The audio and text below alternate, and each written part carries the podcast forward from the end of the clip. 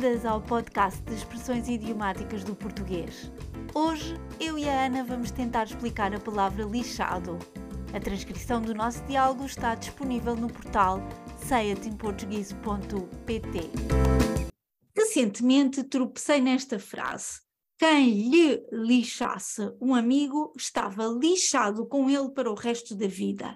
E fiquei a pensar neste estranho uso da palavra lixado. Eu sei que lixado ou lixada é o particípio do verbo lixar, que significa alisar ou polir com uma lixa, que é uma folha de papel com uma camada rugosa. E, portanto, lixar alguém é uma maneira coloquial de dizer irritar ou aborrecer uma pessoa. Isso mesmo. Quando os portugueses lixam alguém, fazemos algo que prejudica a outra pessoa e, consequentemente, causamos-lhe problemas e muita irritação. Também podemos lixar uma situação quando surgem dificuldades ou problemas inesperados.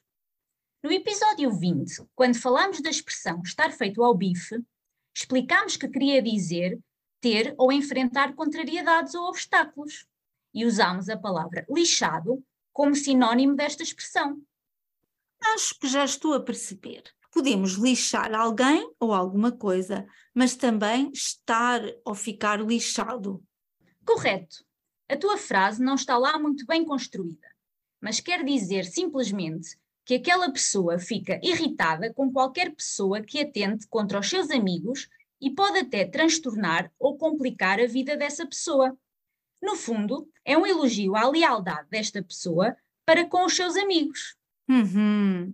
Podemos então usar o verbo no sentido de irritar ou até prejudicar alguém, como nos seguintes exemplos.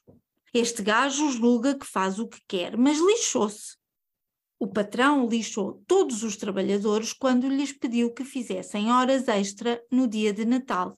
E também podemos combinar o particípio com os verbos estar e ficar para descrever algo semelhante. O teu último exemplo pode ser reescrito desta forma: os trabalhadores ficaram lixados com o patrão quando este lhes pediu que fizessem horas extra no dia de Natal. Queres sugerir outros exemplos deste uso? Os teus pais vão ficar lixados quando souberem que convidaste 50 pessoas para a festa.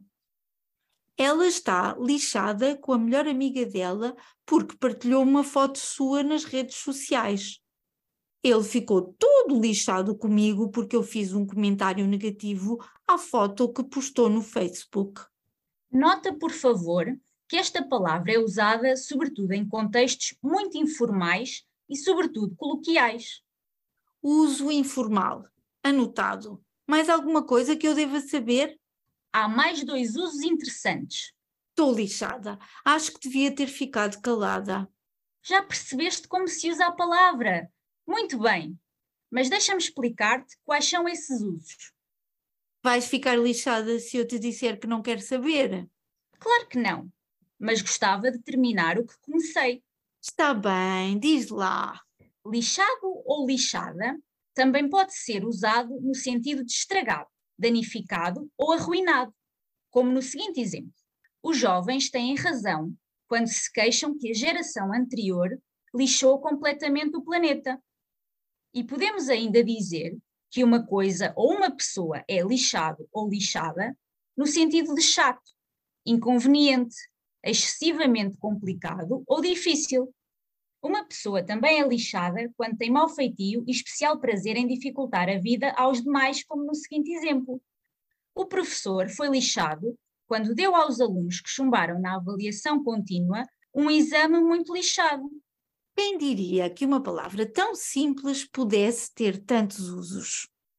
Então, para resumir, para além do uso normal, a palavra lixado ou lixada é empregada em contextos informais e, sobretudo, coloquiais, com o significado de prejudicar, atrapalhar, dificultar, mas também escangalhar, e não te esqueças que também pode ser sinónimo de irritante, excessivamente difícil ou tramado.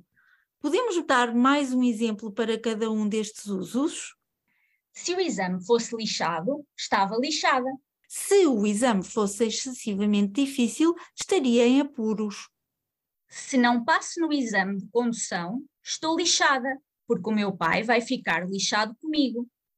Se não passar no exame de condução, vou ter problemas porque o meu pai vai ficar chateado comigo. Durante o exame de condução, lixei os piscas do carro. A sério que danificaste os piscas durante o exame? Sim, é verdade. Mas não foi por isso que chumbei. Chumbei porque o examinador era lixado. Espero que no próximo exame o examinador ou a examinadora sejam mais benévolos contigo. Meu nome é Cristina Aguamel e gostava muito de saber o que pensam deste podcast. Por favor, enviem uma mensagem ou façam um comentário.